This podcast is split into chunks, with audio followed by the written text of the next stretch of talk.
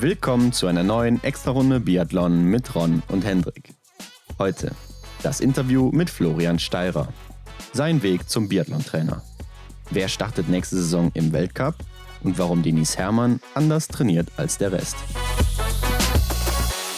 Ja, Hendrik, wir befinden uns in der Woche der deutschen Meisterschaft. Diese Woche geht's rund in Deutschland. Jo, ich glaube, die einzelnen Athleten, die sind jetzt schon, ja, ziemlich nervös, oder? Der eine oder andere bestimmt. Ja, die, die nicht gesetzt sind, mit Sicherheit, ne? die sich dann auch einen Platz erkämpfen müssen. Ja. Und deshalb haben wir uns natürlich heute auch mal einen anderen Gast eingeladen, nämlich den Florian Steirer, Trainer der deutschen Damen-Nationalmannschaft. Der weiß natürlich, was da Sache ist bei den deutschen Meisterschaften, ne? wer da mhm. vielleicht noch Chancen hat, wer nicht. Und da haben wir natürlich mal nachgefragt. Ja, ich fand es super interessant mit ihm. Ich hoffe, die einzelnen ja, Störgeräusche, die ab und zu mal vorkamen, können ihr uns verzeihen. Und äh, ja, nichtsdestotrotz war es ein super Gespräch. Hat Spaß gemacht mit ihm. Ja, auf jeden Fall. Aber wo es diese Woche schon rund ging, das war nämlich in Schweden. Ne? Schwedische Meisterschaften standen an. Genau, ja.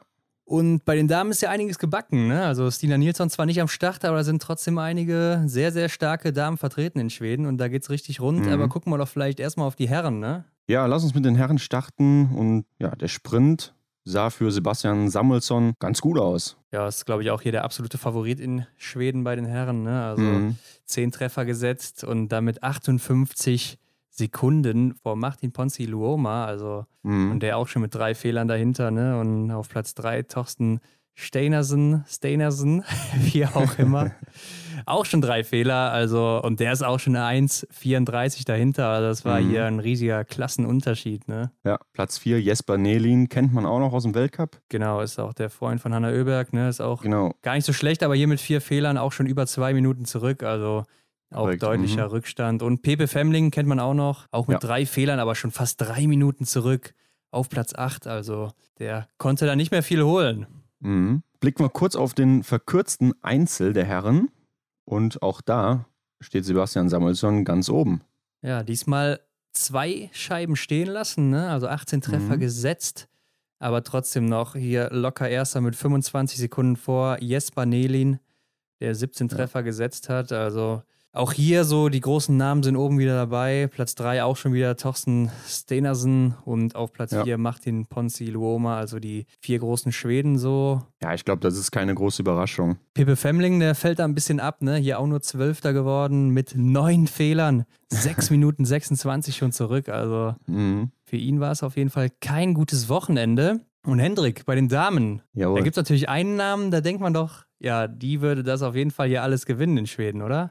Ich habe da so Hanna Oeberg im Kopf. Ja, da habe ich jetzt auch dran gedacht, aber die hat im Sprint direkt mal liegend vier Scheiben stehen lassen und da war das Rennen ja eigentlich mhm. schon vorbei und äh, stehend auch nochmal eine draufgesetzt, ist am Ende nur Zwölfte geworden mit 1,59 Rückstand. Also, ja. das war nicht ihr Tag, aber in Schweden gibt es ja noch ein paar andere Damen, die auch gut mitmischen im Weltcup, ne? Ja, genau. Namen wie Lynn Persson kennt man aus dem Weltcup, die hier den Sprint gewonnen hat. Genau, und zwar nur ganz, ganz knapp vor Johanna Scottheim mit 3,6 mhm. Sekunden, die aber auch einen Fehler mehr geschossen hat. Also Lynn Persson alles abgeräumt, Johanna Scottheim hier ähm, ja, eine Scheibe stehen lassen und Mona Bronson auch eine Scheibe stehen lassen, 7,7 Sekunden dahinter. Also das Podest ja, war, sehr, eng. sehr hart umkämpft. Mhm. Ja, Anna Magnussen fällt da ein bisschen ab. Ne? Die ist schon eine Minute zurück mit zwei Fehlern. Ja. Immerhin noch Platz 4. Schon eine riesige Lücke dann. Und Elvira ja. Oeberg hier, Sechste, wie man sieht, auch zwei Scheiben stehen lassen, 1,26 zurück. Also die wird in der kommenden Saison wahrscheinlich auch noch nicht jetzt hier läuferig oben mitreden können. Ja, sehe ich auch noch nicht so. Mhm. Braucht vielleicht noch ein, zwei Jahre da, mal sehen. Aber äh, sie war auf jeden Fall die beste Juniorin hier im Sprint, weil das wird nochmal ja. gesondert gewertet. Und da war sie dann die beste.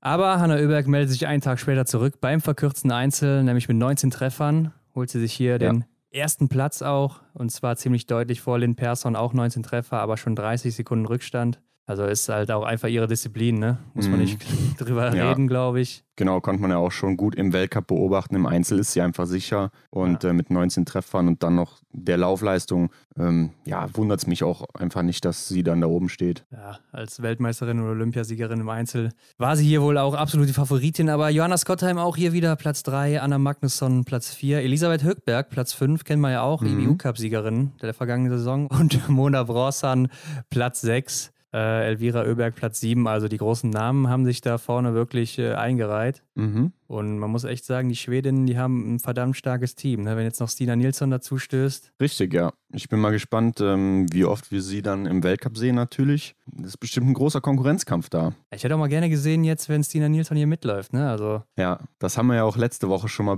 angesprochen, genau. dass, dass wir da ein bisschen äh, enttäuscht waren, dass es halt jetzt gerade um die Zeit halt passiert ist mit ihrer Verletzung. Aber gut, das Ja. kann man nicht beeinflussen. Genau, wer die letzte Folge nicht gehört hat, Stina Nilsson ist ja verletzt, hat sich eine Ellbogenfraktur zugezogen bei einem Genau. Sturz auf Rollerski und deshalb hier nicht am Start. Ja, aber es gab bei den Schweden an dem Sonntag auch noch ein Langlaufrennen, nämlich bei den Herren 10 Kilometer und bei den Damen 7,5 Kilometer. Genau. Jetzt wird sich wahrscheinlich der ein oder andere fragen, hä, wie Langlauf? Gehört ja gar nicht zum Biathlon. Doch, die Biathletinnen sind da einfach mal äh, ja, eine Langlaufdisziplin gelaufen. Eben die 10 Kilometer Sprint. Genau, ohne den Gewehr diesmal. Ist auch schon mal bei den deutschen Meisterschaften. Also im letzten Jahr gab es das und auch die Jahre zuvor, weiß Mhm. ich. Da war, hat auch meistens Denise Herrmann natürlich bei den Damen immer gewonnen. Wundert mich jetzt aber, nicht. Äh, ja. Hier wundert es mich auch nicht, denn Hanna Oeberg gewinnt hier die siebeneinhalb Kilometer Strecke, aber mit nur 1,1 Sekunden vor ihrer Schwester Elvira Oh ja, ja. Also wo wir eben noch gesagt haben, ah, kommt vielleicht gar nicht so gut in Schwung, ne? ist vielleicht doch auf dem richtigen Weg. Und äh, dritte ist Tilda Johansson, kenne ich so auch nicht. 99er Jahrgang, also auch eine Juniorin anscheinend. 3,4 Sekunden nur zurück. Platz 4 Mona Bronson kennt man natürlich wieder. Platz 5 Anna Magnusson kennt man auch. Johanna Scottheim sechste, Lynn Persson siebte, Elisabeth Högberg achte. Also man sieht schon, die großen Namen sind alle vorne Ja, vertreten. Ja, Ne? genau. Und bei den Herren, beziehungsweise bei den Damen, waren es jetzt, jetzt natürlich siebeneinhalb Kilometer. Die Männer müssen natürlich wieder übertreiben und machen 10 draus. Ne? Genau. Ja, und hier bei den Herren nicht wie vielleicht gedacht Sebastian Samuelsson auf 1, sondern Martin Ponziloma. Auch nur 0,5 Sekunden vor dem Sebastian. Also, das finde ich, hätte ich mal gern gesehen. Haarscharf auf jeden Fall, das stimmt. Jesper Nelin auf Platz 3 schon wieder 27 Mhm. Sekunden dahinter, ne? Also das ist schon wieder eine größere Lücke. Aber auf Platz 4 auch Pepe Femling. Auf Platz 10 noch Thorsten Stenersen, der jetzt in den anderen Wettbewerben ganz gut Ja. war. Aber auch hier sieht man die großen Namen, die vier, die da meistens auch in der Staffel laufen, sind hier vorne mit Mhm. dabei. Und äh, anscheinend zu Recht bei den Staffeln dabei. Aber es gab noch andere Nationalmeisterschaften, nämlich in Tschechien. Hm, Genau, ja. Ja, da gab es auch ähm, einen Sprint auf jeden Fall, eine Verfolgung und lass uns mal bei den Nehmen Damen wir zumindest beginnen. an, ne, dass es eine Verfolgung war. Ja. Ja, da musste der Google-Übersetzer mal herhalten und ähm, Unser Tschechisch ist Ja. nämlich noch nicht ganz so gut, aber wir üben auf jeden Fall. Ja, aber hier eigentlich Favoritin Maketa Davidova, würde ich sagen, bei den Damen, ja, hätte ich jetzt auch gesagt. die ja auch im Weltcup schon mal einen Sprint gewonnen hat. Aber es gewinnt Lucy Shabatova, die ja auch in Handholz Bronze im Sprint geholt hat, ne? Mhm. Ja. Platz zwei dann Maketa Davidova. Genau, und dritte Jessica Jislova. Mhm. Und bei der Verfolgung, falls es denn eine war, Shabatova auch schon wieder Erste, also hatte ein perfektes Wochenende hier. Zweiter Platz wieder die Jislova, also die werden wir wahrscheinlich dann auch in der nächsten Zeit mal öfters im Weltcup sehen, könnte ich mir vorstellen, nach so einem Wochenende. Ja, ja. Und Platz 3 Maketa Davidova. Also auch hier wieder die größeren Namen vorne mit dabei aus Tschechien. Und bei den Herren war es ähnlich, ne? Ja, André Moravec gewinnt hier den Sprint vor Michael Kritschmer. Ja, hat den Jüngeren dann nochmal gezeigt, wo der Hammer hängt, der alte Tscheche. Und Thomas Krupczyk auf Platz 3. Aber Michael Kretschmer hat dann in der Verfolgung zurückgeschlagen, sich Mhm. Gold geholt vor Thomas Mykiska. Ist Mhm. wohl ein Junior, also mal gucken, was von dem da in der Zukunft noch kommt. Und auf Mhm. Platz 3 hier dann Andrei Moravec. Jawohl. Gibt uns so einen kleinen Überblick, wie so die Favoriten stehen, oder? Ja, ich denke, waren eigentlich wenig Überraschungen dabei. Klar, Hanna Oeberg hier im Sprint in Schweden da äh, mit fünf Fehlern ist natürlich schon äh, ein Dämpfer, aber ich denke Mhm. mal, das war eher ein Ausrutscher bei ihr, ne? Ja, davon gehe ich auch aus. Sie hat es ja auch dann am anderen Ja. Tag im Einzel bewiesen, ne, dass sie dann da auch wieder im Schießen ordentlich gut dabei ist. Von daher, Oder man muss ja auch hier bedenken, das sind einfach nur Tagesleistungen, ne? Da kann man jetzt nicht direkt ganz genau. auf die komplette Vorbereitung schließen, wenn es da eben mal nicht läuft. Mhm. Also ich denke, wenig Überraschungen hier bisher, aber mal sehen, wie es dann in den Weltcup geht. Und aus deutscher Sicht müssen wir leider eine weitere Verletzung melden, ne? Ja, es hört nicht auf. Nun hat es Vanessa Hinz getroffen. Sie hat geschrieben, das Bundle ist ab. Genau. Ja, also Vanessa Hinz hat sich beim Joggen anscheinend verletzt, ne? Ist da umgeknickt. Mhm. Bänder durch. Ist natürlich bitter, aber ich muss sagen, mit Bändern durch, da haben natürlich auch schon Fußballer Spiele durchgespielt oder Ne? Ja. Dann wird das Bein mal dick eingetaped. Ist natürlich nicht ideal zur Regeneration, mhm. aber äh, ich glaube, ist halb so wild. Da haben wir natürlich auch mit dem Florian Steirer drüber gesprochen. Genau. Und äh, wer sich aber auch noch hingelegt hat, Tyrell Eckhoff. oh ja, ich erinnere mich, da lief es mir kalt den Rücken runter, als ich das gesehen habe. Sie war auf Rollerski unterwegs, äh, ich glaube auch irgendwo beim Training oder so. Ja. Und ähm, ja, hat da ordentlich mit dem Oberschenkel gebremst, ne? Ja, war anscheinend im Sprint oder so. Ich weiß gar nicht, mit wem es war. Ich konnte es nicht richtig mhm. erkennen. Ich weiß nicht, ob es Therese Johaug war, weil Tiril Eckhoff kann man übrigens jetzt auch bei Therese Johaug, äh, die hat einen neuen YouTube-Channel, da kann man sie okay. sehen. Ist da wohl ein bisschen mit ihr da so zusammen am Arbeiten. Mhm. Ist, glaube ich, auch auf Norwegisch. Aber ähm, sah so aus, als hätten die beiden da einen kleinen Sprint hingelegt und Tiril Eckhoff hat sich mal schön auf dem Asphalt gelegt. Sah ja. äh, fies aus, aber ich glaube, ist nichts Schlimmeres passiert. Mhm. Von daher, die Norwegerin kann anscheinend weiter trainieren. Ich habe nichts anderes gehört. Ja, ich auch nicht. Und in Deutschland gab es ja auch schon ein paar Testrennen jetzt, ne? Vor ja, in Ruhpolding. Mhm. Ja, die Damen, ne? Da waren auch Österreicherinnen und Schweizerinnen am Start. Ja, aber zwei große Namen aus dem deutschen Damenteam haben sich durchgesetzt. Franzi, Franzi Preuß gewinnt den Supersprint und Denise setzt sich beim Massenstart durch. Sind auch wahrscheinlich hier so vom Namen her, ne, vom Weltcup-Ranking die größten Namen gewesen. Und genau. ich glaube, wir haben auch bei Franzi gesagt, als sie bei uns zu Gast war, dass ihr der Supersprint wahrscheinlich ganz gut liegen würde, ne? Erster ja, Beweis oder was? ja, mal sehen. Vielleicht wird er ja irgendwann eingeführt und dann kann sie mal im Weltcup zeigen, was sie da drauf hat. Aber mhm. ähm, ja, bevor wir dann zum Schluss kommen, hat noch eine Norwegerin ihre Karriere beendet, nämlich Tikla Brunli. Mhm. War auch schon mal im Weltcup unterwegs hier und da. Ja. Meistens aber auch eher nur in den Staffeln oder ja, als fünfte, sechste Person, die danach nominiert wurde. Ja. War bei den Junioren mal ganz gut, aber konnte bei den Senioren da nicht wirklich anknüpfen und will sich jetzt hier auf ihr Studium konzentrieren. Ja, ich erinnere mich jetzt auch nicht so sehr an die Einzelleistungen von ihr. Ja. Äh, wie du schon sagtest, so in der Staffel vielleicht ab und zu mal, ja, ein neues Kapitel für sie. Und damit würde ich sagen, hören wir uns mal an, was der Florian uns erzählt hat. Denn das war mal ein ganz anderes Interview als sonst. Würde ich auch sagen und damit wünschen wir mal wieder viel Spaß dabei. Dann heute bei uns zu Gast mal kein Athlet, sondern ein Trainer, nämlich Florian Steirer. Hallo Florian. Hallo ihr zwei. Hi Florian. Florian, du hast uns ja erzählt, du warst diese Woche noch in Köln und da haben wir uns natürlich gefragt, was macht denn ein Biathlon-Trainer, der aus den Winterregionen kommt, eigentlich in Köln? äh, ja, was mache ich in Köln? Äh, es war bei mir so, also ich bin ja nun mal seit, äh, seit ja, zehn Jahren bin ich jetzt Biathlon-Trainer, äh, habe auch vor zehn Jahren in Deutschland begonnen, meine Trainerausbildung zu machen das läuft dann ja in Lizenzstufen mhm. ab, endet dann lizenzstufenmäßig im Verband bei der A-Lizenz und man kann das dann mhm. bis zum Diplomtrainer weitermachen und um, der, ja, um den Diplomtrainer zu erlangen, muss man eben nach Köln und dort die Ausbildung fertig machen. Deswegen Köln. Ah. Wahrscheinlich an der Sporthochschule, denke ich mal, ne? Ja, es ist also direkt neben der Sporthochschule. Es ist die Trainerakademie, ist eine eigene Abteilung okay. und dort werden wir Trainer ausgebildet. Mhm. Ja, Florian, du bist ja aktuell 38 Jahre alt, Disziplintrainer der Damen, aber was sollte man denn als Biathlon-Fan sonst noch so über dich wissen? äh, ja, gibt eigentlich sogar sonst nicht wahnsinnig viel. Also ich bin 38 Jahre alt, seit zehn Jahren hauptberuflich Biathlon-Trainer, wohne in Neustift im Stubaital und trainiere gemeinsam mit dem Mehringer Christian seit zweieinhalb Jahren nun ungefähr die Nationalmannschaft der Damen in Deutschland. Ja, wir haben uns mal ein bisschen informiert und uns ist aufgefallen, du warst selber auch mal aktiver Biathlet, bevor du dich für deine Trainerlaufbahn entschieden hast. Erzähl uns mal zu Beginn, wie bist du überhaupt zum Biathlon gekommen? Ja, also ich war selbst Biathlet auch äh, bis 2003, habe dann meine aktive äh, Laufbahn beendet. Wie bin ich zum Biathlon gekommen? Naja, da war ich glaube fünf oder sechs Jahre alt, da bin ich mit meinen Freunden äh, zum Langlauftraining gegangen. Bei unserem Verein war zu der damaligen Zeit ein Riesenverein eigentlich ähm, habe dann eigentlich auf spielerische Art Langlaufen erlernt, habe zu der Zeit richtig gute Trainer gehabt, auch die das super gemacht haben mit Kindern.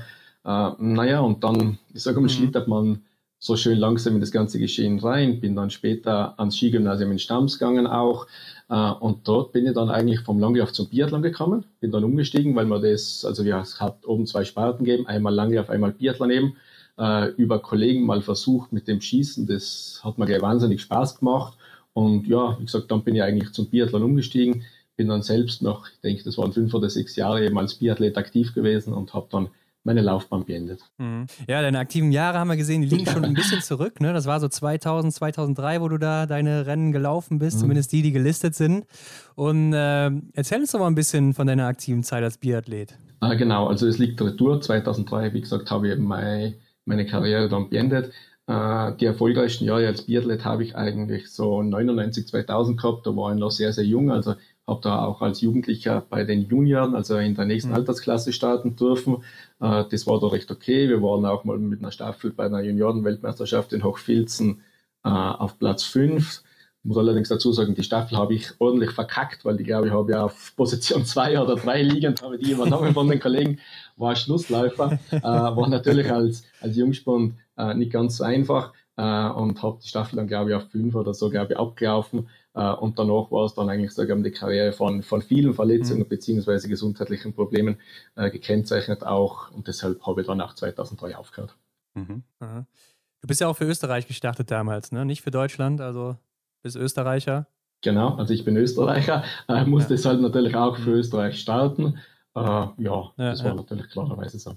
Mhm. Ja, Erinnerst du dich denn noch an diesen Zeitpunkt, als die Entscheidung kam, äh, ja, dass du Trainer werden möchtest? Hm, das war eigentlich, eigentlich fast ähnlich, wie es, wie es mit meiner Biathlon oder wie es mit meiner Sport Langlauf oder wie es im Langlauf begonnen hat. Äh, ich habe 2003 dann schon mal ordentlich Abstand gebracht vom Sport. Also da habe ich dann mal, wie man in Österreich so schön sagt, wirklich die Schnauze voll gehabt von dem ganzen Scheiß.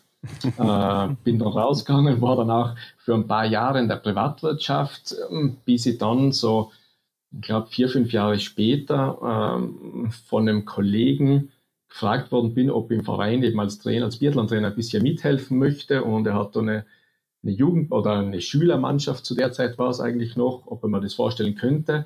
Habe dann eigentlich begonnen, mit denen zu arbeiten. Das hat mir wahnsinnig viel Spaß und Freude bereitet.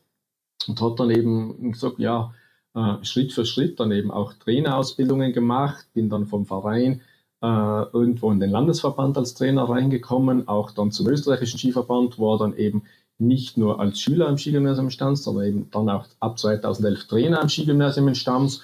Und so ging das eben weiter bis 2018. Und 2018 bin ich dann, in, also habe ich nach Deutschland gewechselt in den, zum Deutschen Skiverband. Und seit dort bin ich eben dann draußen als, als Trainer tätig. War dir denn trotzdem schon immer klar, dass du irgendwie im Biathlon erhalten bleiben willst, so nach deiner aktiven Karriere? Oder warst du da dazwischen, wo du meinst, in, in, dem privaten, in der privaten Wirtschaft erstmal woanders tätig? Ganz woanders. Also das war mir absolut nicht klar. äh, ich weiß das nur wie heute. Also ich bin heimgekommen, wo ich 2003 aufgehört habe. Das war dann eben auch krankheitsbedingt. Ich habe ja, mein Gewehr, meine Skier in den Keller runtergepfeffert.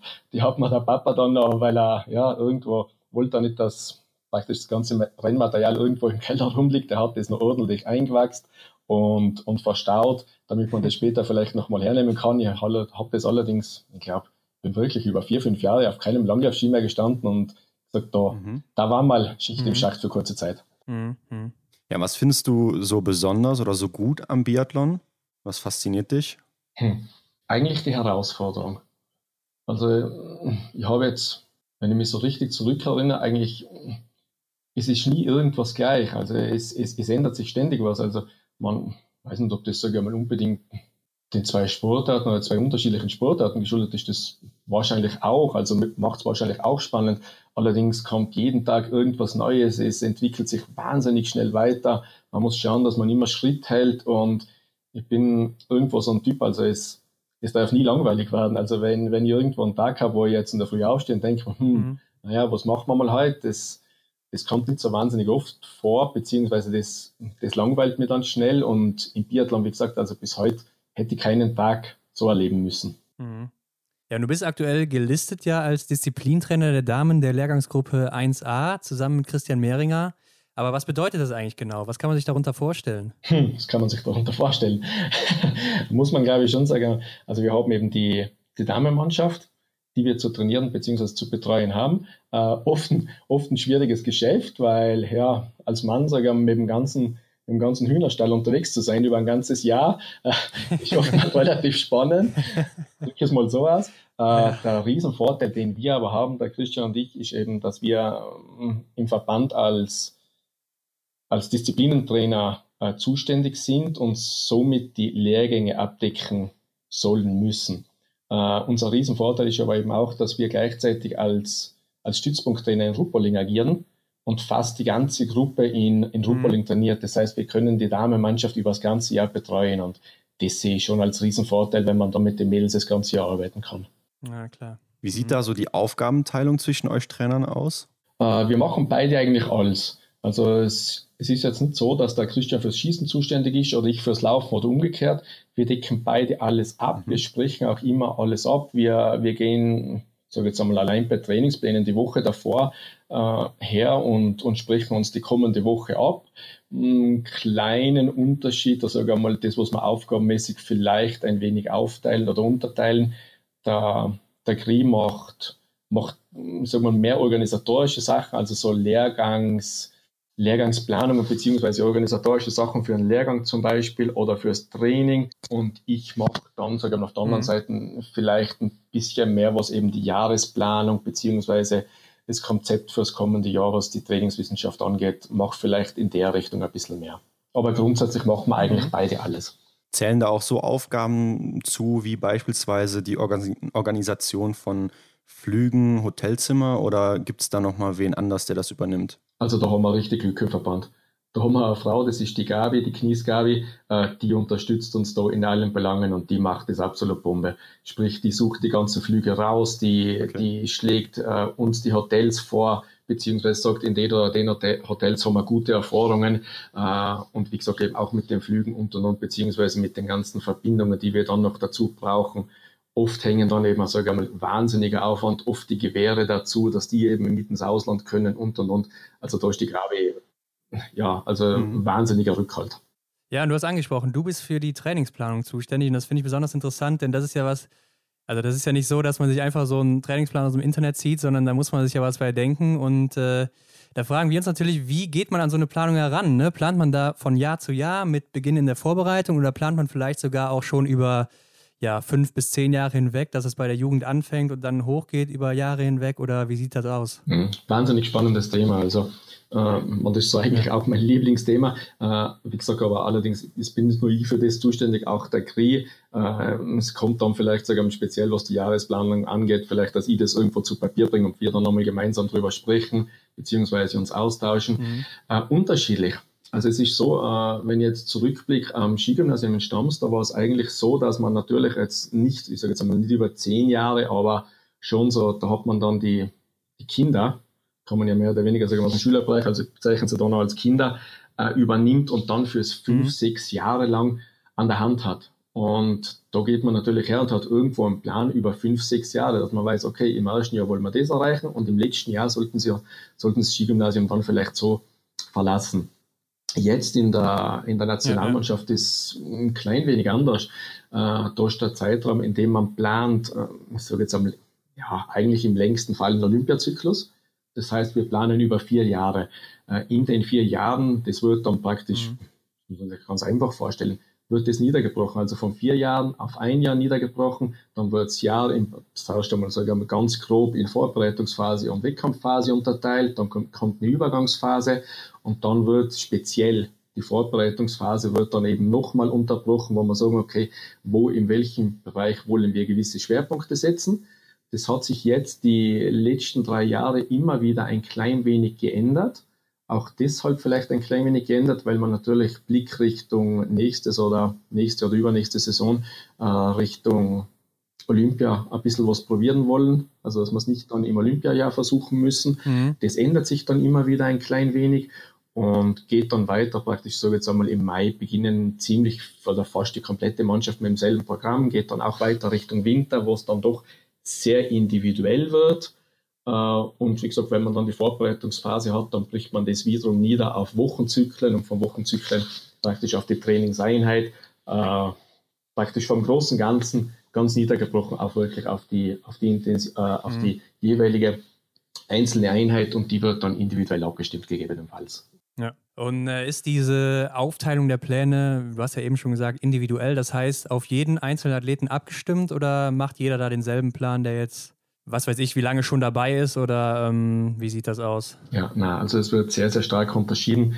Äh, es kommt jetzt, wie gesagt, gerade zu Saisonbeginn, also so Mai, Juni, da ist vieles gleich, wobei man da schon, sage ich mal, Obacht geben muss, weil man hat jetzt bei unserem Stützpunkt zum Beispiel die Denise dabei, die natürlich schon über ja. sehr, sehr viele Jahre äh, im, im Leistungssport ist und auch sehr, sehr viele Trainingsjahre am Buckel hat. Dann hat man irgendwo unter Anführungsstrichen auch Küken dabei, wie die Teigentesch Marion. Äh, die könnte natürlich ja. nie das Trainingspensum von der Denise absolvieren. Das heißt, die genau, bekommt da sogar natürlich schon eine abgespeckte Variante. Dann geht es weiter bis in den Winter rein, wo man dann im Winter sieht, okay, gibt es irgendwo noch Probleme? Ich sage jetzt einmal ganz einfach gesprochen, sollte man bei irgendjemandem mehr momentan aufs Schießen eingehen oder auf die Schießzeit oder auf die Trefferleistung, beziehungsweise was dann, mhm. sage ich mal, sehr speziell wird, das ist dann, was eben ähm, ja, Stoffwechselprozesse angeht, wo man sagt, okay, die Denise sollte von mir aus bei Intensiveinheiten eher in die Richtung gehen und eine, und eine Hammerschmidt-Maren von mir aus in eine andere Richtung. Ja. Wie sieht denn das aus jetzt bei Athleten wie Denise oder Franzi Preuß? Die haben ja auch Ambitionen auf so einen Gesamtweltcup, kann man sagen. Im Vergleich zu anderen Athleten, geht man da auch nochmal anders heran, dass man sagt, ja, wir wollen die jetzt nicht für die Weltmeisterschaft äh, auf den Punkt perfekt äh, gepiekt haben oder guckt man da, dass man die über die gesamte Saison dann irgendwie ja, auf Leistung bringt? Unser Ziel, ja, unser Ziel ist eigentlich, dass wir die komplette Mannschaft eigentlich über das ganze Jahr auf Leistung bringen. Natürlich ist irgendwo eine WM ja. sehr speziell und man schaut, dass dort natürlich alles funktioniert. Ähm, ich sage, es ist schon aber sehr, sehr schwer. Also das anzugehen und dann sagen, okay, wir gehen jetzt irgendwo gedämpft oder sage ich mal, ja, auch unter Anführungsstrichen schamgebremst irgendwo in die Saison rein und versuchen unseren Höhepunkt klarerweise bei ja. WM zu finden. Ja, soweit der Plan in der Praxis, in der Praxis ist das nicht immer ganz leicht umsetzbar, weil da kommen Verletzungen, da kommen Krankheiten inzwischen. Ähm, man kann das ein klein wenig steuern. Wenn man jetzt die Athleten sehr, sehr gut kennt und, und ihr Profil ein wenig rausgearbeitet hat, dann, dann kann man das versuchen und es wird auch versucht. Ähm, dass es dann aber auch mhm. funktioniert, so wie es uns letztes Jahr in, in Antolz geglückt ist, geglückt ist da gehört schon auch, mhm. auch eine gehörige Portion Glück dazu, das muss man schon ehrlich gestehen. Ja klar, es ist natürlich ein Rennen, ne, wo man dann auch perfekt drauf sein muss. Also da muss natürlich an dem Tag auch alles passen. Aber ähm, wie sieht das aus mit den Quellen, auf die du dich beziehst? Ist das rein auf deine Ausbildung bezogen oder bildest du dich selber auch immer weiter, vielleicht auch ja, in fremdsprachigen Ländern aus, was weiß ich, amerikanischen Literaturen oder so weiter? Also es eigentlich so, wie gesagt, äh, ich beschäftige mich sehr, sehr viel mit dem Thema, weil es mir eben wahnsinnig interessiert. Äh, ich habe da sehr viele Kollegen, beziehungsweise sogar mal einige Kollegen, die mir wahnsinnig helfen für mich wichtig momentan, es klingt vielleicht jetzt blöd, weiß ich nicht genau, aber ich sehe das schon irgendwo Ausdauersport auch, auch als Ausdauersport.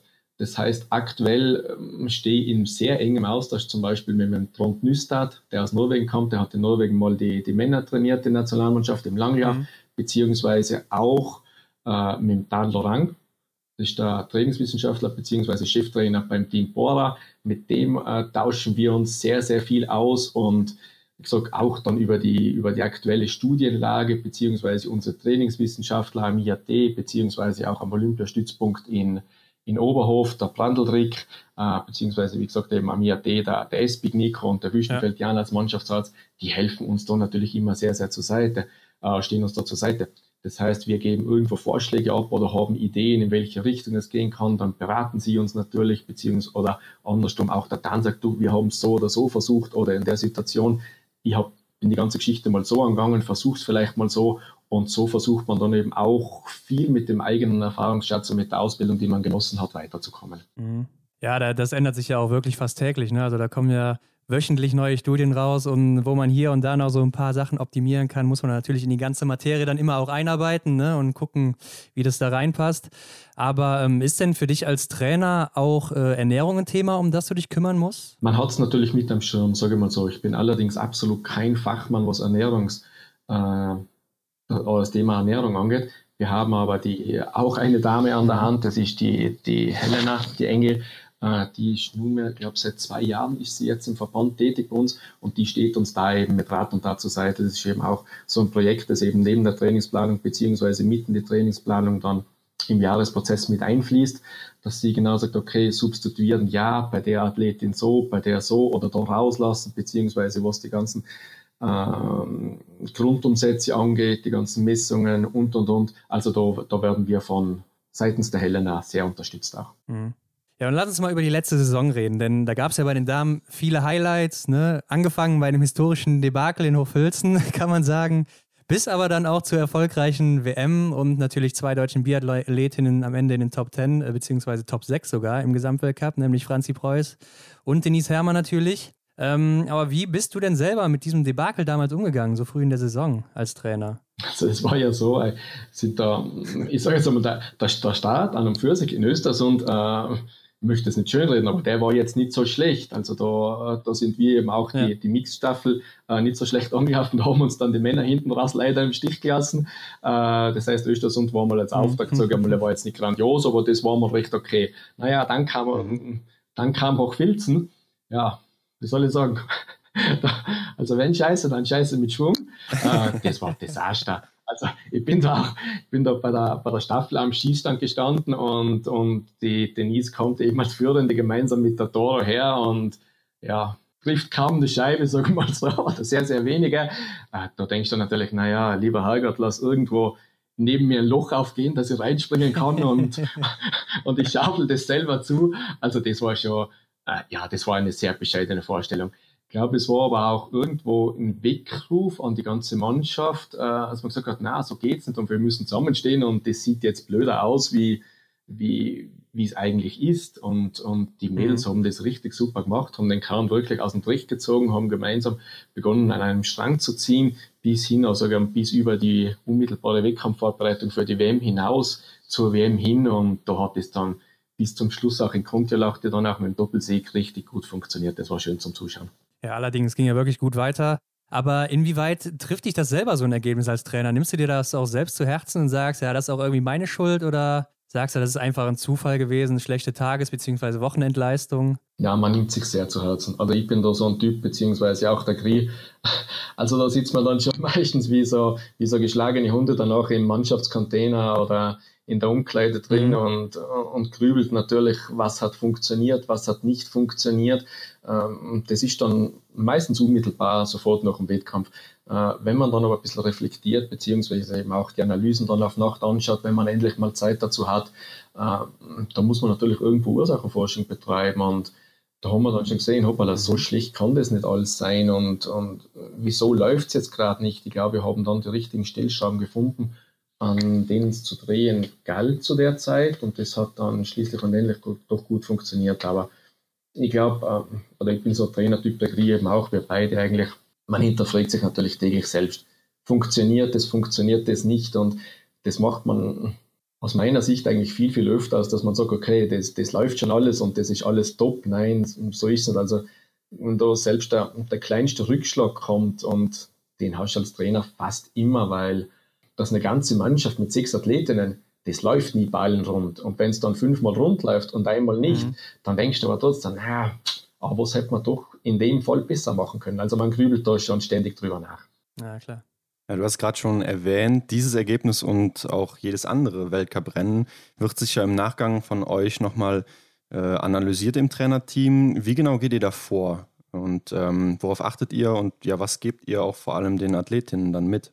Also zum Beginn ist es eigentlich so, dass äh, gesagt, sofort nach dem Rennen kommt man im Mannschaftscontainer beziehungsweise dann auch in der Umkleide zusammen, dann spricht man das mal kurz ab, äh, wobei das mehr Aufnahme, also mal, mehr Aufnahme der, der Emotion von den, von den einzelnen Athletinnen ist, weil als Trainer, das, das muss man sich anders vorstellen. Man, der Zuschauer am Fernseher sitzt da, der wird mit, mit Infos gefüttert und, und vollgestopft. Äh, das funktioniert recht gut und man, man behält da als Zuseher immer den Überblick.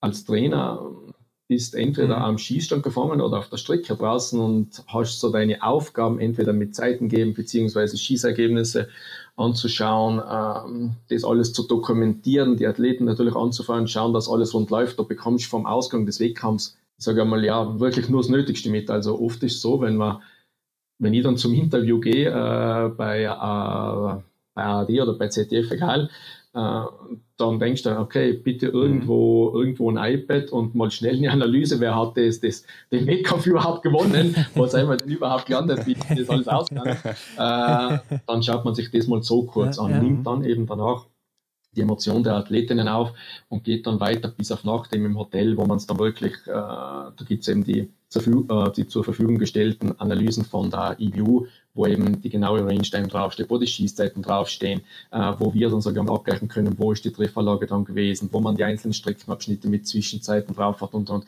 das schaut man sich dann an, das passiert dann und dann sitzt man auf Nacht nochmal mit dem Athleten kurz zusammen mhm. und spricht das nochmal mit ihnen in aller Ruhe durch, ob gut oder schlecht und das läuft dann praktisch weiter bis Jahresende, wo es dann auch eine Gesamtanalyse gibt, wo wir dann eben wissen von, von Wettkampfstation, äh, bis, oder sagen von Wettkampfstation zu Trimester, von Trimester zum ganzen Jahr, wo man dann sehen, hoppala, wie hat sich die, egal, äh, sagen wir mal, die, die Trefferleistung von der Vanessa liegend oder stehend verändert, beziehungsweise die Laufleistung von der Hildi besser geworden, schlichter geworden, wie entwickelt sie sich im Verlauf der Saison, so läuft es eigentlich bei uns dann immer ab. Mhm, ja. Schaut ihr euch denn dann auch vereinzelt nochmal Videosequenzen an, beispielsweise von einem Schießen oder ich habe jetzt so den Vergleich im Kopf, wie ein Fußballer beispielsweise einen gewissen Spielzug nochmal äh, betrachtet oder so. Gibt es sowas bei euch auch? Ah, also Videosequenzen schauen wir uns natürlich auch an. Es ist dann auch mhm. so, sagen wir, sehr, sehr hilfreich, wie ich eben gesagt habe, äh, so blöd wie es klingt, der Zuschauer bekommt vom Wettkampf mehr mit, eigentlich über, in der Übersicht mehr mit wie wir. Äh, wir sitzen dann auf Nacht wirklich oft im Bett und, und schauen uns irgendwo eine Zusammenfassung vom Wettkampf oder eben den ganzen Wettkampf eben in der Mediathek nochmal an, ah, ja. damit man auch sehen, hoppala, wie hat denn das überhaupt auf der restlichen mhm. Strecke ausgeschaut, weil nur als Beispiel, wenn jetzt eben als Trainer auf der Strecke draußen stehst, äh, je nach Streckenposition, aber oft sieht man, das sind Momentaufnahmen, oft sieht man da 100, 200 Meter vom Laufen, äh, da bekommst du kaum was mit und dann musst du noch Zwischenzeiten geben oder dann braucht irgendjemand ein Getränk oder musst äh, Schießergebnisse notieren ja, ja. Oder, oder Korrekturen noch durchgeben das ist dann schon oft sehr, sehr stressig, beziehungsweise muss man so konzentriert sein, dass man das große Ganze dann irgendwo aus dem Auge verliert. Mhm. Ja, aber ich glaube, das merkt man auch schon als Zuschauer, wenn man mal selber im Stadion ist. Dann hat man auch nicht ganz so diesen Überblick wie halt am Fernseher, wo man wirklich alles mitbekommt. Ne? Also ja. da äh, muss man dann auch ein bisschen gucken und guckt sich das vielleicht auch nachher nochmal an. Also wir zumindest haben das so gemacht, zum Beispiel, wenn wir da waren. Ja. Und äh, da merkt man schon einen deutschen Unterschied, ja klar. Ja, da interessiert uns jetzt mal eine Situation am Schießstand während des Rennens. Man kennt ja die Situation, die Trainer stehen hinter den Ferngläsern. Ähm, allerdings ist es ja während des Rennens so, dass die Athleten teilweise die, den Schießstand äh, wechseln. Wie kann man genau die Trefferanalyse mitgeben, ähm, wenn man beispielsweise auf Position 2 steht als Trainer und plötzlich steht der Athlet aber an Schießstand 17 und ähm, wie genau könnt ihr da noch äh, das Trefferbild sehen? Gute Frage, da merkt man schon, dass ihr zwei Freaks seid. Also, also sehr, sehr schwer. Äh, es läuft bei uns, bei uns aber immer so ab, äh, es stehen eigentlich immer zwei Trainer am Schießstand. Mhm. Wir machen es so, wenn Männerbewerb ist, dann geht ein Damentrainer und meistens bei den Männern eben der, der Mark, der Kirchner Mark am Schießstand und die sichern das ab. Beziehungsweise bei den Damen ist entweder der Christian oder ich mhm. äh, gekoppelt, meistens eben mit dem Mark wieder, die uns dann unterstützen weil, also das habt ihr vollkommen richtig erfasst, wenn dann äh, irgendwo sogar im Hinterstand 2 stehst, du kannst das schon irgendwo auf 17, ähm, du kannst raufschwenken mit dem Fernglas, funktioniert stehend relativ problemlos, sogar bis 17, 18 ist das möglich, 27 wird dann schon mhm. ja, richtig bescheiden. Ja. Äh, wenn es allerdings sogar mal um ein Liegenschießen geht, äh, wo wir dann Verrastungen rausgeben müssen und und und, ja, teilen eben. wir uns eben auf. Das heißt, äh, ich sage jetzt einmal, ich sprich mit an der Form mit Mark ab und sage, okay, die Franzi kommt auf zwei rein, die Denise kommt auf fünf rein zum ersten Schießen und die, ja. und, und die Hildi auf acht oder irgendwas. Die drei decke ich ab und gebe die Infos raus. Die Vanessa kommt auf 17, die Caro auf 28 und die bitte machst du, Mark, und dann sichert er das ab, analysiert es und gibt dann die Infos raus, beziehungsweise eben an mich, damit wir sie dann in der Analyse mit den Athleten besprechen können. Ja, war nämlich eben genau das Ding, was wir uns gefragt haben, weil wenn man ja dann diese ja, diese schräge Sicht darauf hat, kann man halt nicht genau sehen, wo der Schuss eingeschlagen ist, ne, auf der Scheibe. Das ist dann das Problem. Aber kommen wir mal zum anderen Thema, denn es steht ja jetzt die deutsche Meisterschaft vor der Tür. Also nächste Woche ist es schon soweit. Und äh, das ist natürlich ein Event, wo viele junge Nachwuchsathleten sich auch beweisen wollen. Und wie aussagekräftig ist denn für euch als Trainer so eine deutsche Meisterschaft? Schwieriges Thema, viel diskutiertes Thema. Äh, natürlich ein gewisses, ein gewisses Stück weit schon aussagekräftig, weil man mal sieht, hoppala, wo stehen wir? Ähm, das ist allerdings auch ein bisschen mit Vorsicht zu genießen, weil oft ist auch so, hat man jetzt Athleten dabei, wo man sich denkt, äh, hoppala, da ist irgendwo ein Quantensprung zum letzten Jahr passiert, leistungsmäßig. Mhm. Es kann dann auch oft ein Anzeichen für Frühform sein. Das heißt, die, äh, ja, die bringen jetzt richtig gute Leistungen und es wird dann immer weniger, weniger, weniger Richtung Winter, funktioniert vielleicht im ersten Trimester noch, aber dann ist auch ganz schnell aus. Deswegen muss man sowas wirklich ordentlich analysieren und, und gepaart mit der gepaart mit dem Training bzw. mit der Trainingsdokumentation äh, gilt es das abzuwiegen, hoppala, wie kam es zu der Leistung und funktioniert das jetzt richtig gut oder ist eventuell zu früh und wie machen wir es dann? Wir haben heuer, haben wir uns aber Gott sei mhm. Dank, sogar aus unserer Sicht, für einen alternativeren Weg entschieden. Äh, die letzten Jahre war es immer so, dass, es, dass die deutsche Meisterschaft an zwei Wochenenden ausgetragen wurde und praktisch gleichzeitig mhm. auch dann schon Qualifikation für den Weltcup bzw. für den IBU Cup war. Heuer haben wir es, äh, versucht mal einander oder einen leicht abgeänderten Weg zu gehen. Äh, der sieht so aus, dass wir jetzt nächste Woche die deutsche Meisterschaft laufen. Schauen uns da mal an, hoppala, wie stehen die Athletinnen da, wie sieht der Leistungsstand aktuell aus und werden dann die Trainingsgruppen mhm. für den Weltcup bzw. für den IBU Cup nominieren. Eventuell auch so, dass die eine oder andere Dame mehr dabei ist bei entsprechender Leistung und die endgültige Entscheidung werden wir dann voraussichtlich, ich hoffe, dass Munja, also Finnland, stattfinden wird als Trainingslager. Äh, das werden wir dann praktisch oben entscheiden, wenn wir sehen, wie sieht jetzt der Leistungsstand aus Richtung Winter hin, weil jetzt sind wir wirklich zwei Wochen vor den Wettkämpfen. Äh, beziehungsweise werden wir dann oben auch, so mhm. wie jedes Jahr, Testwettkämpfe absolvieren und dann wird die endgültige Entscheidung praktisch in Skandinavien getroffen. Ja. Ja, Finnland hast du angesprochen. Da gibt es Testrennen und werden da auch andere Nationen am Start sein oder ist das ein rein deutsches Rennen in diesem Jahr? Weil normalerweise war die auch häufig in Schön unterwegs in Norwegen, ne? wo dann auch eben Norweger, Franzosen sind und so weiter. Genau, die letzten Jahre waren wir immer, also die letzten zwei Jahre waren wir in Norwegen. Äh, da haben wir es eigentlich so gemacht, die Testwettkämpfe, die da absolviert wurden, wurden nicht von uns ausgetragen, sondern da haben wir uns eigentlich bei den Norwegern beteiligt. Das war mhm. von ihnen organisiert, ist natürlich organisatorisch, mhm. ja, sehr, sehr schön für uns, weil es viel, vieles leichter macht. Jetzt in Finnland kann ich noch gar nicht genau sagen, wie das passieren wird. Ich gehe allerdings davon aus, dass wir die Testwettkämpfe absolvieren bzw. ausrichten werden für uns. Und wenn es dann eben so kommt, äh, dass andere Nationen vor Ort sind, wie jetzt, ich glaube, ich sage jetzt einmal die, die, die Finnen vielleicht, und da die ein oder andere Dame mitmachen möchte, mhm. äh, dann wird das natürlich sehr, sehr gern gesehen, weil wir haben ja auch letzte Woche äh, Testwettkämpfe in Ruppolding gemacht, vorgelagert praktisch zur deutschen Meisterschaft. Und wenn dann irgendwo ausländische Beteiligung kommt, wie zum Beispiel die Österreicher sind mitgelaufen oder die Schweizer Mädels sind mitgelaufen, dann wird es eigentlich von uns auch sehr, sehr gern gesehen. Ja, ja vielleicht äh, schnallt die Kaiser sich ja auch nochmal die Ski an dann, wenn ihr in Finnland seid. ähm, aber kann man denn sagen, also korrigier mich, ich glaube, Franzi Preuß, Denise Herrmann und Vanessa Hinz sind eigentlich gesetzt für den Weltcup, ne? Ich glaube, sonst noch keine Dame. Wie sieht es denn jetzt auch mit Vanessa aus, ist natürlich die Frage, weil die hat sich ja verletzt. Äh, verändert sich da irgendwas? Ja, also die drei Damen sind gesetzt. Bei der Vanessa äh, ist jetzt nicht so schlimm, wie es sogar am letzten nach außen hin vielleicht klingt oder wie man sich das mhm. vorstellt. Mhm. Äh, das wurde jetzt medizinisch sehr, sehr gut abgeklärt. Äh, jetzt haben wir also praktisch bei ihr haben wir uns für, für die Variante entschieden, dass sie praktisch nach der deutschen Meisterschaft gehen die Mädels immer sogar so ein bisschen aus dem Training raus oder machen nochmal so sieben, acht, neun, zehn Tage ein wenig reduziert, fahren vielleicht auch nochmal weg. Bei der Vanessa haben wir jetzt eben da, haben wir uns eben dazu entschieden, gemeinsam mit ihr, dass wir sagen, wir verlagern diese Tage vor. Sprich, die mhm. Vanessa geht raus, macht jetzt irgendwo ein bisschen reduziert, versucht sich zu regenerieren und beginnt dann praktisch sofort anschließend an die deutsche Meisterschaft mit dem, mit dem Training wieder. Und dann schauen wir, dass sie den Einstieg wieder findet. Das heißt, sie verliert im Grunde vom Training her jetzt nicht wahnsinnig viel. Das sind, äh, ja, ich sag mal grob gesprochen, zwei Wochen, maximal zweieinhalb Wochen. Das heißt, es wäre auch, wenn irgendwo jemand äh, einen Infekt oder was aufschnappt, sage ich mal, da bist du auch, sage ich mal, zehn Tage bist du sofort ja, außer Gefecht. Eben auch von dem her ist das jetzt nicht ganz so schlimm.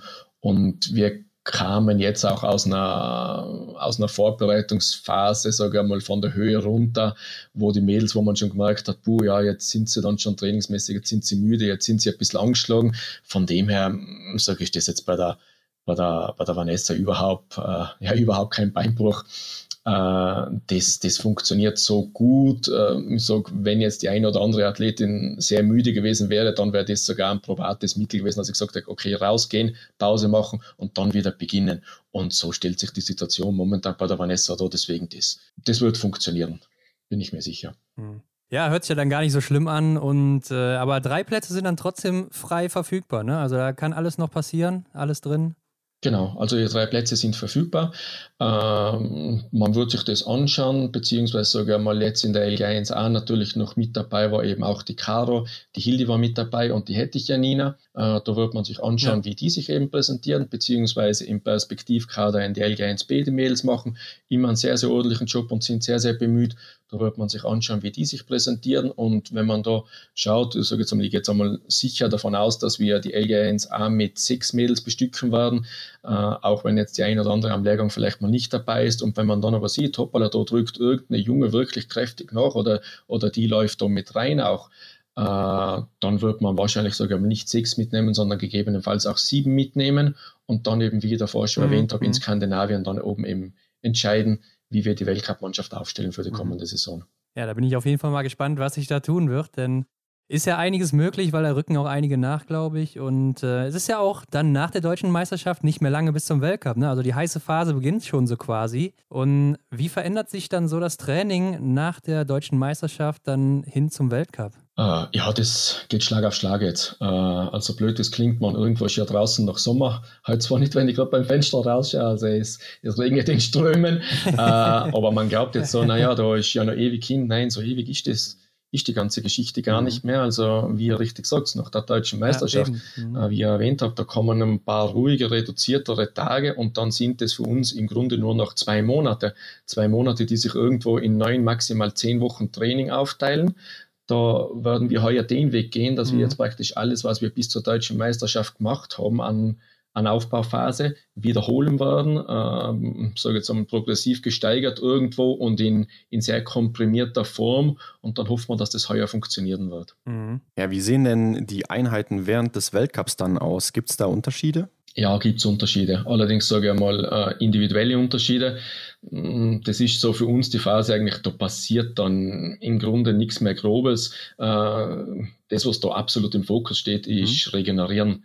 Das heißt, da hat jede Athletin weiß dann, okay, das funktioniert bei mir am besten, weil man muss sich das vorstell äh, so vorstellen, wir laufen dann ja praktisch Donnerstag einen Wettkampf, äh, haben Freitag gegebenenfalls frei, da schießen die Mädels ein bisschen ja, ja. oder schauen, dass sie, dass sie eben sich bestmöglich regenerieren. Kommt Samstag, Sonntag noch ein Wettkampf, dann geht es meistens Sonntag oder Montag dann eben zur nächsten Station weiter. Man steigt am Dienstag mit dem Training ein, äh, macht Mittwoch irgendwo ein Auftragsprogramm, das irgendwo, sage ich mal, ja, anaerobe Kapazitäten äh, ein bisschen anspricht, beziehungsweise kleine intensive Anteile dabei sind, dann ist Donnerstag nochmal frei oder es beginnt Donnerstag schon wieder mit Wettkampf und zieht sich wieder übers Wochenende hin. Sprich, da zum Trainieren bleibt da keine Zeit mehr. Also mhm. alles, was wir jetzt bis in zwei Monaten nicht stehen haben, werden wir im Winter, ähm, außer, außer es passiert irgendwo ein Wunder und die gibt es im Ausdauersport meiner Meinung nach eigentlich nicht, äh, wird da nicht mehr großartig was geändert werden. Mhm.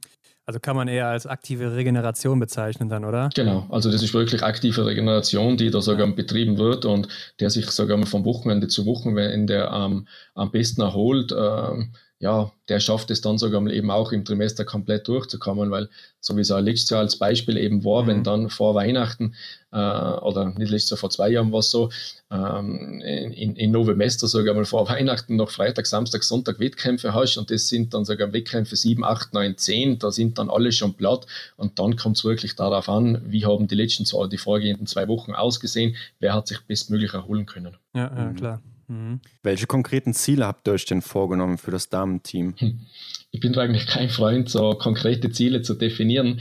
Äh, ich sage mal so, ich gewinne natürlich sehr gern und ich gewinne, gewinne am liebsten alles. Ähm, bin jetzt aber eben nicht so, dass ich sage, äh, okay, wir müssen jetzt äh, zu dem Zeitpunkt müssen wir fit sein oder das ist jetzt irgendwo Probe aufs Exempel oder naja, keine Ahnung was. Also ich möchte es eigentlich nie so in in Platzierungen aussprechen. Äh, das, was schon sogar, was mhm. uns, äh, was eben immer oberstes Ziel irgendwo auch ist, ist irgendwo der Gesamtweltcup, der natürlich immer, immer mitschwingt, beziehungsweise dann, sage ich einmal, auch gleichgestellt mit WM, mit Medaillen bei der WM und dann geht es eben runtergebrochen, sage ich einmal, auf die einzelnen Wettkämpfe im Weltcup. Mhm. Aber ihr habt jetzt keine konkreten Zahlen, dass ihr sagt, wir wollen so und so viele Medaillen gewinnen oder sowas? Habt ihr euch noch nicht vorgenommen? Nein, das kommt immer von euch oder von außen. ja, in Deutschland auf jeden Fall, das ist schon richtig, ja. Ja, wo wir gerade das Thema WM mehr oder weniger angeschnitten haben. Uns hat mal im, äh, in der vergangenen Zeit eine Zuhörerfrage erreicht.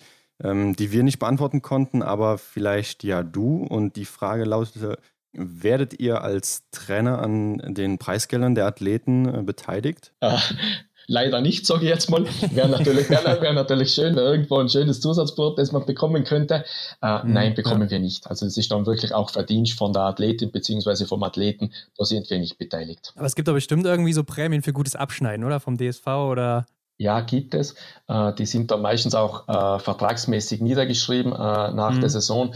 Da gibt es mittlerweile sogar mal auch sehr, sehr gute Regelungen, dass aber eben auch nicht äh, nur die Trainer irgendwo mit, mit Prämien belohnt werden, sondern, äh, so wie ich davor vielleicht eh schon anklingen gelassen habe, äh, das steht, da steht ein Riesenteam dahinter.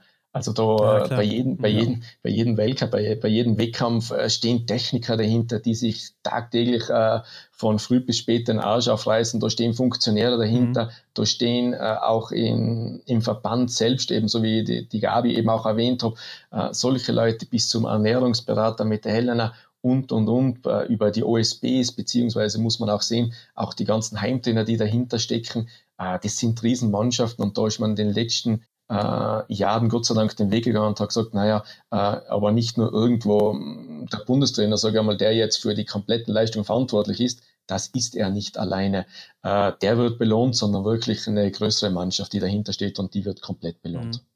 Ja, ich kann mhm. mir vorstellen, Florian, so ein Trainerjob, das ist auch so ein 24-7-Job. Ne? Also da bist du ja eigentlich rund um die Uhr irgendwie mit Biathlon hast du zu tun oder denkst zumindest dran. Und Gibt es da überhaupt noch sowas wie Freizeit oder kannst du persönlich da eigentlich noch abschalten? Schwer.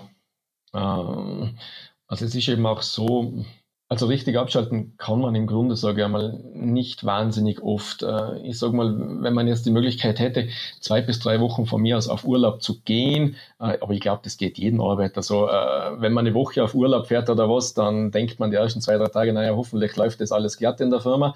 Und dann am Freitag, bevor man am Montag wieder retour kommt, denkt man auch schon wieder, okay, Montag geht's wieder los. Ich glaube, so ja. nach, nach sieben oder nach einer Woche oder was wird es dann vielleicht beginnen die Zeit ist bei uns, naja, sehr, sehr begrenzt. Äh, da irgendwo sagen, okay, ich bin äh, mal für drei, für drei Wochen am, am Stück weg und, und ich kann dann wirklich abschalten.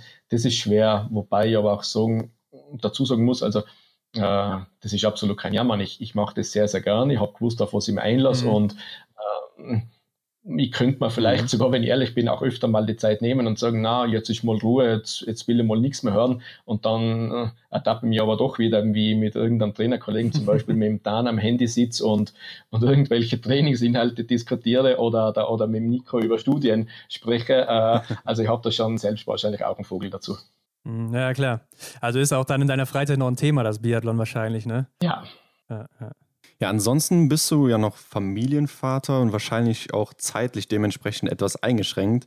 Aber gibt es neben all dem noch ein Hobby, was du betreibst? Also wie gesagt, bin eigentlich so ein Typ, äh, Langeweile habe ich nicht gern. Äh, Hobbys sogar würde ich eigentlich grob zusammenfassen. Also fast alles, was mit Sport zu tun hat, äh, liebe ich eigentlich sehr. Äh, aktuell eben mit den zwei kleinen Mädels daheim, die sind die sind wahnsinnig fanatisch, was den alpinen Skirennsport angeht, was mir auch sehr viel, sehr viel Spaß und Freude bereitet. Und da versuche ich sie zu unterstützen. Und dann gehen wir eben sehr, sehr viel äh, Skifahren, beziehungsweise im Winter, wenn ich die Zeit finde, äh, dass ich einmal, was ich auch genieße, allein irgendwo am Berg hochgehe, äh, mit den Tourenskiern und dann oben sitze und dann wirklich mal, ja, wie gesagt habe, die Ruhe genieße.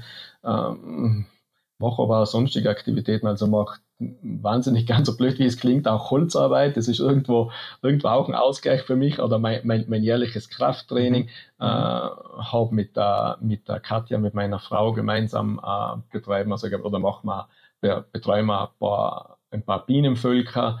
Das mache ich sehr, sehr gern. Und ja, wie gesagt, also langweilig wird es bei uns zu Hause nicht schnell. Hast du denn keine Angst um deine Töchter, wenn die dann in Ski-Alpi gehen wollen? Nein, also überhaupt nicht. Äh, ich sehe das so, also ich bin eigentlich auch, äh, gesagt, in Neustift im Stubertal, äh, man, wir haben, ja, ich bin mitten im Skigebiet aufgewachsen, bin auf Skiern gestanden, da war ich noch keine zwei Jahre alt. Äh, das ist bei meinen zwei kleinen Mädels auch so. Mhm. Ich glaube, man wächst so irgendwo rein, also ich habe da eigentlich nicht wirklich Angst.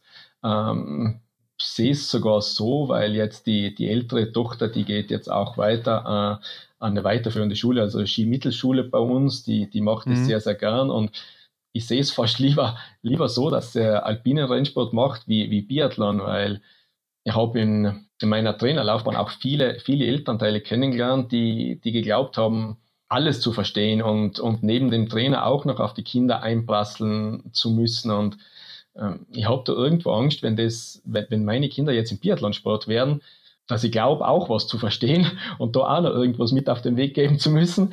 Äh, so kann ich das im, im alpinen Rennsport, da weiß ich grob, worauf es ankommt, äh, kann sie natürlich voll unterstützen, aber ich kann alles, was Trainingsplanungen oder Krafttrainings oder Technik oder sonst noch was angeht, kann ich absolut nicht mit reinquatschen und deswegen ist mir die Rolle so mhm. ein wenig als Außenstehender fast lieber. Ja, kann man auf jeden Fall nachvollziehen, ja. denke ich. Florian, wir haben eine Kategorie, die heißt Fragen, die wir unsere Gäste immer fragen und wir stellen zum Schluss immer drei speziellere Aufgaben und diesmal ja aus Trainersicht. Ich bin gespannt. Ähm, wir würden direkt mal mit der ersten Frage starten und ähm, ja, die lautet: Hast du vor jedem Rennen ein bestimmtes Ritual? Hm.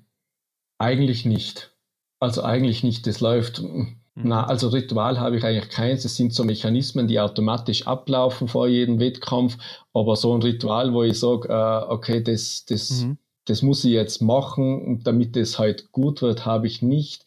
So ein bisschen ein Dick, den ich vielleicht habe. Also äh, das sieht man dann im, im Fernsehen vielleicht auch nicht. Also oft mal äh, oder oft mal am Schießstand, dann, wenn es da wirklich, sag mal, jetzt nicht beim ersten Schießen, wo es jetzt noch um nichts geht, aber wenn es dann wirklich um die Wurst geht, so letztes Schießen Massenstart oder zum Beispiel äh, Franzi Preuß mit, mit Erik gemeinsam die Single mixt, wo man dann schon als Trainer, naja, ich sag mal, leicht angespannt am Schießstand steht, äh, da stehe ich dann oft mal da äh, und habe entweder eine sage mal, eine Hand am, am iPad und mit anderen tippe und die Hand, die am iPad ist, da habe ich irgendwo, sage bin ich am Daumen drücken. okay. äh, was ist denn dein Lieblingsort im Weltcup? Und ich würde jetzt hier mal Ruppolding und Hofilzen ausklammern, weil das sind ja so deine Heimorte, denke ich mal, ne? ja gut, Ruppolding wäre schön, wäre wär Heimstadion, Hochfilzen im, im eigenen Bundesland. Äh, pur. Äh, Lieblingsort. Speziell habe ich da eigentlich, glaube ich, gar keinen ähm, sind alle Orte von uns sind, hm, ich bin eigentlich überall gern. Äh, ich bin gern in Oslo. naja, wenn, also Oslo wäre mag schön. Äh, wenn ich aber sogar am Lieblingsort vielleicht auch äh, titulieren müsste, dann wäre es vielleicht sogar Antholz. Mhm. Schönes Wetter mhm. immer, ne? Ja, also schön, schönes Wetter. Äh, wenn ich ehrlich bin, das ist sogar mal äh, auch Stadion, was meiner Heimatgemeinde am nächsten ist. Also es ist sogar näher wie, wie Rupperling mhm. und wie Hochfilzen. Ah, okay. Gutes, gutes Wetter, äh, nahe, ja. gutes, gutes Essen, äh, sehr familiär immer auch, von der Streckenlage gut, gute Ergebnisse, die wir immer abgeliefert haben. Äh, Stimmt, ja, ja, schöne Erinnerungen auch. Deswegen vielleicht Antholz, wenn. Mhm. Hast du eine Lieblingsdisziplin? Massenstart oder Verfolgung. Mhm. Stehend oder liegend schießen? Liegend schießen. Finden wir auch gut. Echt? Ja. Wie kommt es denn dazu? Ja, ich glaube, das äh, kommt eigentlich noch von mir selbst, also jetzt gar nicht unbedingt ähm, aus Trainersicht, sondern wirklich vielleicht auch aus mhm. Athletensicht, äh, war liegend einfach deutlich besser bestehend, deswegen liegend. Was ist für dich das Coolste am Biathlon? Hm. Wie eigentlich, wie eingangs von unserem Gespräch schon gesagt habe, die, die Herausforderung Tag für Tag. Also es bleibt nie, es bleibt nie was Gleiche. Vielleicht ist den zwei unterschiedlichen Sportarten auch geschuldet, aber ich, sag, ich habe jetzt weder als Athlet noch als Trainer äh, jeden Tag kommt irgendwas Neues. Und auch was das Training angeht, wenn ich jetzt rückblickend äh, äh schaue, mhm. in den letzten zehn Jahren, wie ich als Trainer mit Trainingsplänen zum ja. Beispiel begonnen habe und wie sich das weiterentwickelt hat und wo ich momentan stehe, wo man oft denkt, naja, das ist jetzt letzter Stand Wissenschaft, beziehungsweise wo ich auch mit dem Trond, mit dem Nüstert, wo wir viel drüber diskutieren, denkst, naja, läuferisch, also lauftechnikmäßig, das ist jetzt letzter Stand und so laufen wir jetzt. Naja, wie gesagt, rückblickend vor zehn Jahren, wenn man die Bilder sieht, was man da den, an der dazu mal den, den Schülern vermittelt hat, wo man gesagt hat, okay, das ist jetzt letzter Stand oder das ist Lehrbild, so, so sollte man versuchen zu laufen. Ja, da lachen wir halt drüber. Deswegen, das ist eigentlich das Schöne. Und immer, wenn man glaubt, das ist jetzt, ja, sind wir relativ weit, es kommt tagtäglich, dann kommt wieder eine neue Idee, die man verfolgen kann. Und das macht man dann natürlich mit Feuereifer. Das macht es spannend und aus. Ja, das entwickelt sich wirklich immer weiter. Ne? Also das hört niemals auf, glaube ich. Aber gibt es auch irgendwas am Biathlon, was du überhaupt nicht magst? Hm, das mag ich überhaupt nicht.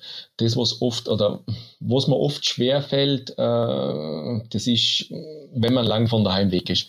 So wie früher, früher war es eigentlich so, wo ich als, als Kind oder als Schüler ans Skigymnasium mhm, Stamms ja. gewickelt habe, äh, da war ich froh, dass ich von daheim weg war und die Mama hat sich dann meistens beschwert nach einer Woche, naja, äh, der Junge hat nicht mal angerufen. da muss ich heute sagen, äh, ich verstehe das jetzt ein wenig, weil wenn ich jetzt ein oder zwei Wochen, ja, ja. beziehungsweise vielleicht auch mal drei Wochen von daheim weg bin und dann sitzt man so am Flughafen und es kommt, es hat wieder, es ist ein Flug ausgefallen oder es gibt vielleicht Verspätung und du sitzt jetzt irgendwo im Posten oder was am Flughafen und siehst irgendwo Eltern mit die kleinen Kindern rumspazieren. Also da muss ich ehrlich gestehen, da bin ich schon ab und zu fast den Tränen nahe, weil da denkst du, naja, irgendwo wäre jetzt schon auch mhm. gern bei meinen zwei kleinen Stinker daheim ja, und, und würde was mit denen machen.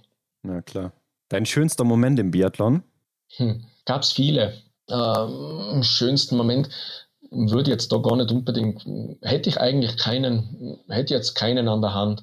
Ähm, man freut sich immer wahnsinnig sogar mal über Medaillen. Also ich habe auch so ein bisschen ein Spleen, äh, dass ich daheim die Medaillen, ich zähle sie nicht, also ich hätte jetzt absolut keine Ahnung, wie viele wir jetzt da schon gewonnen haben. Allerdings äh, freut man sich da schon über jede in dem Augenblick natürlich sehr. Das heißt, äh, nicht nur jetzt bei den Großen, auch bei den Kleinen, so wie es am Skigymnasium war, äh, so wie zum Beispiel die, die erste Medaille mit dem Felix, die werde ich nie vergessen. Äh, die war bei, bei der Jugendweltmeisterschaften waren das noch, die war sehr speziell. Dann natürlich Weltmeistertitel eben Denise, äh, wo, wo in der letzten Runde ihr die Information geben darfst, äh, kannst ausklingen lassen, das Ding ist eigentlich durch. Sowas ist natürlich richtig geil. Äh, dann kommen aber auch eben so, wie es mit der Laura war, das war pff, alles andere als einfach da die komplette Vorbereitung. Und dann ging das im Winter noch gut. Dann, gesagt, letzte eben auch an Spannung eigentlich nicht zu überbieten ist. Die Single mixed mit, mit, mit, mit Franzi und mit Erik, wo auch, ja, wie gesagt, dann am Schießstand stehst und, und eigentlich als Trainer am Daumen drücken bist, weil, ja, was willst du sonst noch mehr machen? Ähm, ja, also ganz, ganz viele Momente in den letzten Jahren, die sehr, sehr schön waren. Ja, schon viel erlebt auf jeden Fall. In einer relativ kurzen Zeit auch, ne? Aber mit, mit dem Felix meinst du den Felix Leitner wahrscheinlich, oder? Genau, ja. Also den Felix betreue ich ja, ja, oder das heißt betreue ich, den Felix habe ich viele, viele Jahre lang betreut. Den kenne ich seit er, ja. ich glaube, neun Jahre oder was alt war. Und dann habe ich ihn als Schüler betreut, dann am Skigymnasium mhm. Stamms, über das Skigymnasium in Stamms hinaus. Also mhm. seien jetzt mehr oder weniger Felix 9, 2, 5. Also es ist eigentlich eine, eine Freundschaft, die ihr denn können. Im Verein war er ja eins der ersten Kinder, die eben mit dabei waren da hat er das Luftgewehr noch kaum halten können. Also da haben wir auch richtig schöne, schöne Bilder von ihm. Äh, und ja, dann irgendwo als Wegbegleiter zur Seite zu stehen. Man nunmehr so gern beschränkt sich darauf, dass man natürlich auch, dass er ihn auf der Strecke anfeuern kann. Aber trotzdem ist es sehr, sehr schön zu beobachten, wie gut mhm. er sich entwickelt hat. Ja, auf jeden Fall. Er war auch schon bei uns zu Gast hier. Stimmt. Erstes Interview. Genau. Aber hast du oder hattest vielleicht Vorbilder im Biathlon oder vielleicht auch einfach Athleten, die du bewundert hast für das, was sie erreicht haben? Da müsste ich zurückdenken an meine Athletenlaufbahn, wenn ich, hm, also als Athlet zu der damaligen Zeit, das war bestimmt Björn Dahlen, ja. Ja, der kam ja damals so richtig auf erst, ne, zu deiner Zeit. Mhm. Genau, also der, ja. ja. der war so richtig gut. Äh, aus österreichischer Sicht, den, den ich auch sehr geschätzt habe, war der, war der Suman Christoph, das war auch ein Riesenvorbild ja, ja, für mich aus, aus Athletensicht. Ähm, dann jetzt aus Trainersicht müsste ich sagen, äh, habe ich auch, habe ich natürlich Vorbilder. Äh, eines meiner ersten Vorbilder als Trainer war der, war der Siebert Klaus. Äh, das war so eins meiner ja. ersten Vorbilder in der Trainertätigkeit bis jetzt eigentlich, wenn man, mhm. ich sage, wie gesagt, über den Tellerrand hinaus, haben wir schon gesagt, bis hin zum Dann, aber auch im, im Weltcup geschehen, äh, es respektieren sich, also das schönes Zusammen, eigentlich schönes Arbeiten auch gemeinsam. Aber einen, den ich sehr, sehr schätze, ist auch der Sigi Marset zum Beispiel, äh, was man nicht glauben wird, der ist trotz allem ja, sehr, sehr offen und wenn man irgendwo um Hilfe bittet, dann steht er da, beziehungsweise wenn man eben auch mit ihm über gewisse Inhalte diskutiert, dann wäre das der Letzte, der sagt, äh, keine Ahnung, ich bin Franzose, du Österreicher, du arbeitest für Deutschland, ich für Norwegen, das geht dir gar nichts an. Äh, nein, so ist das überhaupt nicht. Also das ist, das, das ist richtig schön, der Austausch. Mhm. Ja, aber so hätte ich ihn auch eingeschätzt, den Siegfried. Hattest du in deiner Laufbahn auch außerhalb vom Biathlon Vorbilder? Oder Leute, zu denen du hochgeschaut hast, die dich inspiriert haben? Ähm, ich habe das eigentlich, also so in in meiner, also zu meiner aktiven Zeit eigentlich außerhalb eigentlich wenig. Äh, wenn man jetzt sagt, äh, wenn jetzt so rückblickend schau eben eine Person, zu der ich immer aufgeschaut habe, beziehungsweise die ich heute noch bewundere oder, oder im Nachgang auch sehr, sehr schätze, das war mein Papa. Also es war mein Vater, der war, wenn du da, also ich sage jetzt, im Rückblick und das alles anschaue, was, was der für mich gemacht hat und wie, wie der mich eben auch mhm ja schon irgendwo ein, ein Stück weit mhm. auch mhm.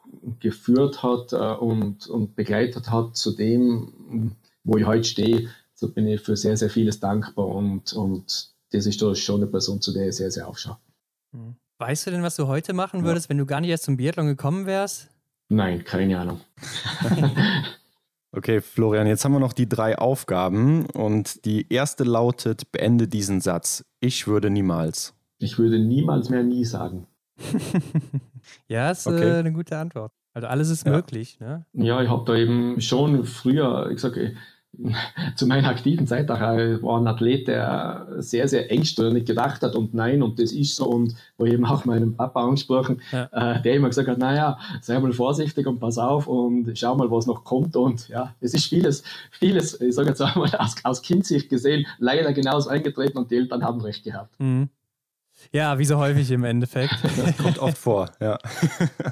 Stell dir vor, Florian, du könntest jetzt den besten Biathleten der Welt zusammenstellen. Es ist egal, welche Eigenschaften du nimmst. Was würdest du nehmen und von wem? Egal ob Frau, Mann, aktiv, inaktiv, irgendwas, was dich vielleicht immer sehr beeindruckt hm. hat oder so? Puh. Das wird bei mir wahrscheinlich sehr komplex, weil meine, meine Damen momentan sagen, naja, ich bin irgendwo der, der, der Zahlenwahnsinnige oder bei mir muss alles mit Zahlen hinterlegt sein. Äh, puh, wie stelle ich das zusammen? Ähm, Im Laufen beginnen. Äh, ich würde ich würde die anaerobe Kapazität von der Denise nehmen, würde die aerobe Kapazität von der Maren nehmen, mhm. gepaart von der Hammerschmidt-Maren nehmen, gepaart mit der, mit der relativ bezogenen Maximalkraft. Von der, von der Franzi würde ich den Killer Instinct nehmen, von der Franzi Preuß. Also es ist irre. Äh, von der Vanessa würde ich, würde ich das Haltevermögen liegend nehmen. Stehend jo. würde ich das Haltevermögen von der, von der Hildi nehmen, von der Hildebrand Franzi. Von der Caro, von der Caro würde ich die Schießtechnik nehmen, die sie dann praktisch alle zusammenführt. Dann haben wir noch, damit es perfekt wird, dann, dann nehmen wir die Janina, haben wir klarerweise noch als Athletin der LGNSA. Da von der Janina würde ich nehmen die Strukturiertheit und die Zielstrebigkeit beziehungsweise was mir bei der Janina auch imponiert, die Eigenverantwortung in jungen Jahren, die sie bereits hat. Äh, das wären so die Eigenschaften, die ich koppeln und baden würde und wo ich glaube, da wird unterm Strich der perfekte Biathlet beziehungsweise die perfekte Athletin dabei rauskommen. Mhm. Mhm. Und alles direkt vor der Haustür, ne? Richtig, wir hätten es eigentlich in der eigenen Mannschaft. Richtig. Perfekte Voraussetzung für die ja, genau. Goldstaffel. Ja, das stimmt. genau so. Aber Fall. so detailliert haben wir es noch nie gehört. Ja, und zu guter Letzt äh, wollen wir noch wissen, was würdest du auf eine Werbetafel schreiben in einer großen Stadt, wo es jeder lesen kann? Ihr stellt Fragen. oh. Puh. Ich glaube, da gibt es hm. Aktuelle, aktuelles Thema angesprochen oder, oder einfach, einfach ins Blaue wie du meinst, ob du vielleicht einen Motivationsspruch hast oder ein Motto, nach dem du lebst oder ähm, ja, irgendwie sowas in die Richtung. Vielleicht auch irgendwas, was du mitgeben willst, den Menschen nach draußen oder so. Ich glaube, das würde ich vor. Naja, teilweise. Äh, momentan, das, was man momentan, äh, was aktuell schon Thema ist, ich glaube, äh, Black Lives Matter, äh, das, das glaube ich, mhm. ist momentan schon ein Anliegen, äh, das weltweit dasteht.